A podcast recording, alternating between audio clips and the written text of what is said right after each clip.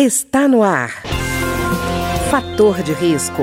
Uma conversa franca sobre os cuidados para uma vida saudável. A apresentação Humberto Martins.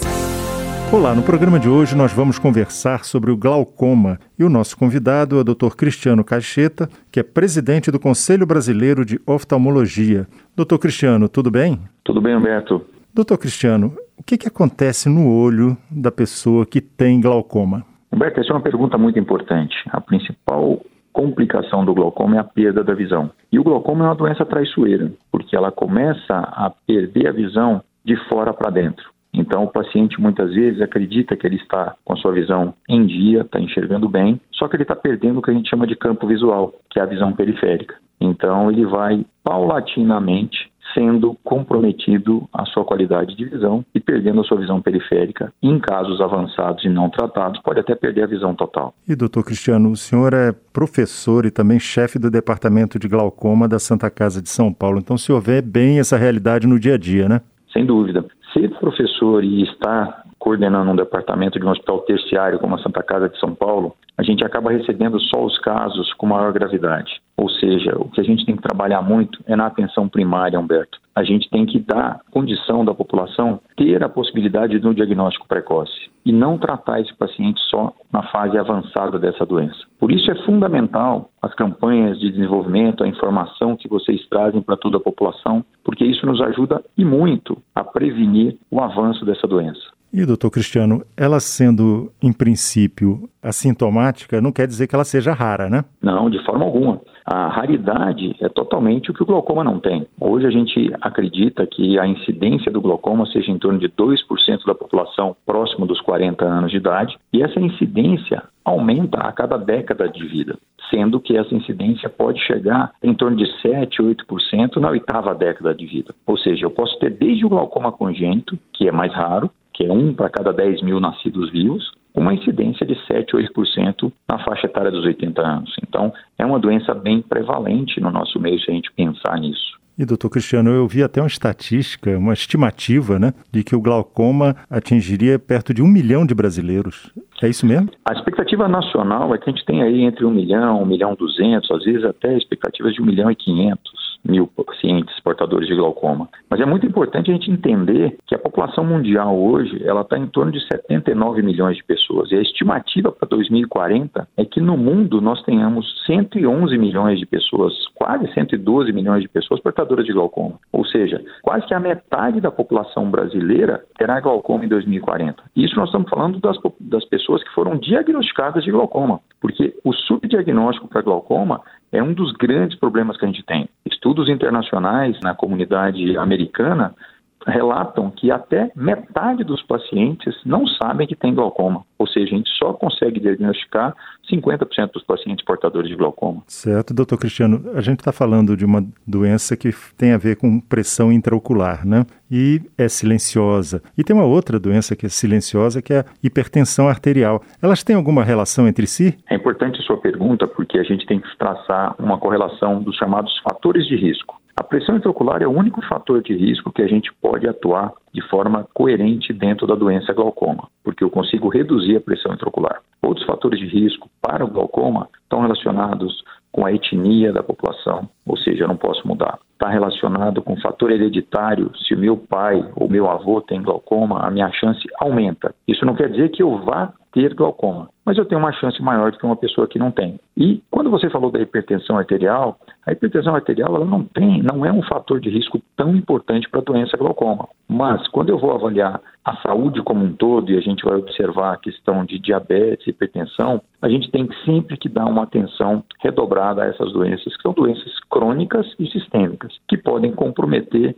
várias partes do nosso organismo. Mas diretamente a pressão arterial e a pressão intraocular não têm uma correlação direta. E, doutor Cristiano, é uma coisa, é quando a gente está falando de glaucoma, dá a impressão de que ela é uma coisa só e acontece de uma maneira única. Ela tem tipos diferentes? Isso. O glaucoma, a gente brinca que o glaucoma é o nome. E a gente tem que, no momento do diagnóstico, dar o sobrenome para esse glaucoma. Como eu falei, ele pode ser um glaucoma congênito, que acontece no recém-nascido, ele pode ser um glaucoma primário de ângulo aberto, que acontece na grande maioria da nossa população, ele pode ser um glaucoma primário de ângulo fechado, que geralmente é o mais comum na população asiática. Ele pode ser um glaucoma secundário. E quando a gente fala de secundário, é secundário ao uso de medicação, secundária a trauma, secundária a alguma doença sistêmica que pode trazer essa condição desse aumento da pressão intraocular. E aí cabe a gente ressaltar muito no capítulo dos glaucomas secundários que a principal causa do glaucoma secundário à medicação é o uso inadvertido de corticoide.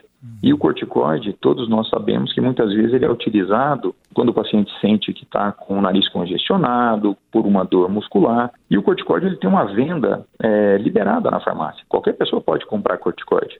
Só que isso é um perigo para a nossa saúde. O uso inadvertido e a automedicação devem ser tratados com muita responsabilidade. Há muito tempo, o Conselho Brasileiro de Oftalmologia e a Sociedade Brasileira de Glaucoma vêm tentando fazer com que a venda de corticoide seja feita apenas com a retenção de receita, assim como acontece com os antibióticos. Isso ajudaria muito na condução e na prevenção de doenças secundárias trazidas pela automedicação. É isso que o senhor está falando é muito importante, porque eu já vi essa queixa de outros profissionais de saúde de que a pessoa às vezes não consegue o antibiótico e corre para o anti-inflamatório como se fosse a mesma coisa. É exatamente, por isso que a gente tem que sempre alertar a população que a melhor maneira de se cuidar é buscar o atendimento especializado com o médico, no caso do que nós estamos falando do glaucoma, com o médico oftalmologista, no caso de doenças respiratórias, com o pneumologista, no caso de outras doenças musculares, com o ortopedista. Então, a gente tem sempre que buscar a informação coerente. Nunca partir para a automedicação, ou melhor, nunca partir para o médico do vizinho, que é aquela brincadeira, ah, meu vizinho pediu para eu tomar isso que vai melhorar bastante.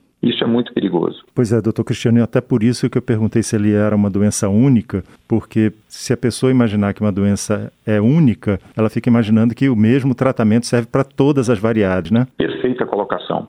Cada paciente portador de glaucoma tem um regime de tratamento diferente do outro. Então a gente brinca muito para o paciente que não existe uma receita de bolo única. Existe você entender cada indivíduo e as particularidades da doença para aquele indivíduo, e aí sim o médico oftalmologista vai ser capaz de conduzir o tratamento da melhor forma possível. Ele vai trabalhar com um medicamento, com dois medicamentos, vai pensar na promoção de, às vezes, a utilização de um procedimento chamado trabecoplastia laser, vai avaliar se tudo aquilo está funcionando, caso não esteja funcionando, vai saber a hora certa de pensar num procedimento cirúrgico. Então, a doença ela tem vários estágios e deve ser reavaliada o seu tratamento em cada um desses estágios. E o médico é a pessoa ideal para fazer isso.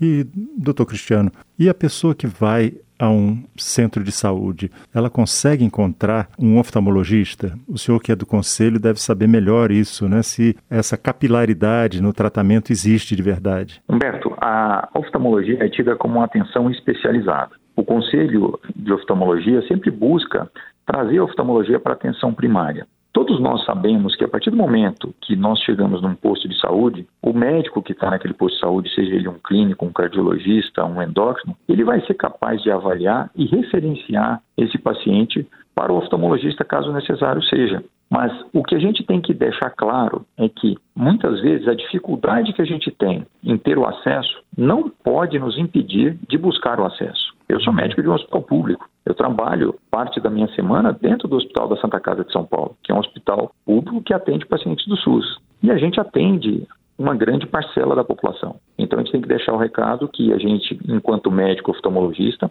a gente quer sempre abraçar mais a atenção básica para dar uma melhor resposta para a população. Certo. Doutor Cristiano, eu queria enfatizar isso a pessoa que sente o glaucoma, como é que ela percebe que ela está com glaucoma? O senhor já falou, mas eu gostaria de ver se a gente faz um apanhado de todas essas percepções que a pessoa tem. Isso é muito interessante, porque o glaucoma, na sua fase inicial, ele é silencioso. Ele não dá nenhum sinal, muitas vezes ele não dá nenhum sintoma. Quando o paciente começa a perceber algum sinal e sintoma do glaucoma, é porque esse glaucoma já está numa fase de moderada a avançada. Por isso é tão importante o exame preventivo. É importante o diálogo com o seu médico, seja ele de qual especialidade for, sobre os seus fatores de risco. Comentar com ele a respeito olha, meu pai tinha uma alteração no olho que ele ficou cego.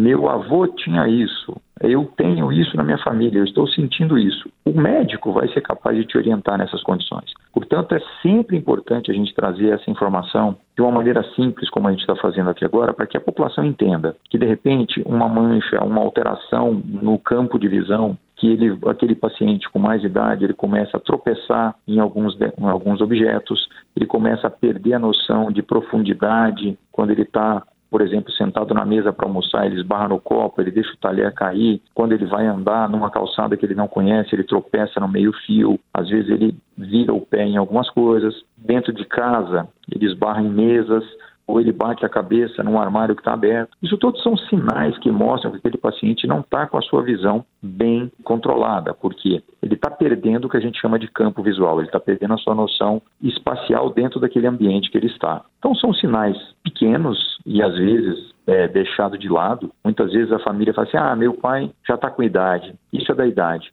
Não, isso não é da idade. A gente tem que sempre questionar as pessoas mais velhas. Assim, olha, senhor está enxergando bem? O senhor está vendo aquele objeto? O senhor não está vendo? Que isso é uma forma de você fazer uma pré-triagem. Quando você questiona, você tem uma resposta. Se você simplesmente não pergunta, é muito difícil o paciente, por livre e espontânea vontade, se queixar de alguma coisa nas fases iniciais. Por isso é muito importante a gente trabalhar com essa avaliação, mesmo que subjetiva, dos pacientes, fazendo perguntas simples a eles.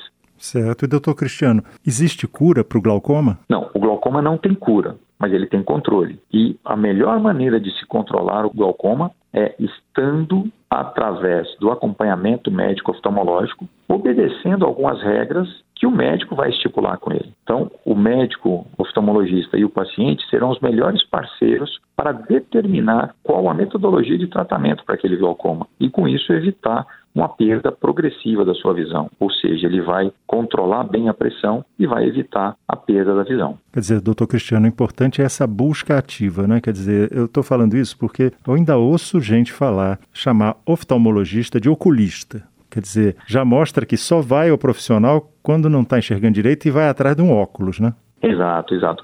A brincadeira do oftalmologista e oculista é, é só a etimologia da palavra. Todo oftalmologista o exame do óculos é uma pequena parte dos exames que o médico oftalmologista realiza. Então, o óculos, se eu não trocar o óculos esse ano e trocar o óculos no ano que vem, tudo bem, minha visão vai continuar sendo boa. Agora, se eu não diagnosticar um glaucoma, se eu não diagnosticar uma retinopatia diabética, se eu não diagnosticar doenças oculares na sua fase precoce, o custo do não diagnóstico é muito caro, porque paciente ele vai perder a visão. A partir do momento que eu perco a visão, eu não tenho uma recuperação, uma regeneração visual. Por isso é tão importante as pessoas entenderem que Trocar de óculos não significa que você está fazendo um exame oftalmológico. Comprar o óculos numa casa de ótica não significa que você passou por um exame adequado. Muitas vezes isso retarda e muitas vezes esconde o diagnóstico de uma doença tão grave como o glaucoma. Por isso esse hábito é um hábito que a gente deve abolir da nossa realidade. Tá ótimo. Eu queria agradecer então ao Dr. Cristiano Caixeta, que é presidente do Conselho Brasileiro de Oftalmologia e é professor e chefe do Departamento de Glaucoma da Santa Casa de São Paulo e que conversou conosco hoje sobre o glaucoma. Muito obrigado, doutor Cristiano. Grande abraço a todos. Obrigado, Humberto. O programa de hoje teve trabalhos técnicos de Ricardo Coelho. Se você tem alguma sugestão de tema ou comentário sobre o programa de hoje, basta enviar uma mensagem para o endereço eletrônico programa fator de risco, tudo junto, arroba gmail.com. Até o nosso próximo encontro. Fator de risco. Um programa com dicas para melhorar a saúde. Uma produção da Rádio Câmara, transmitida por emissoras parceiras de todo o Brasil.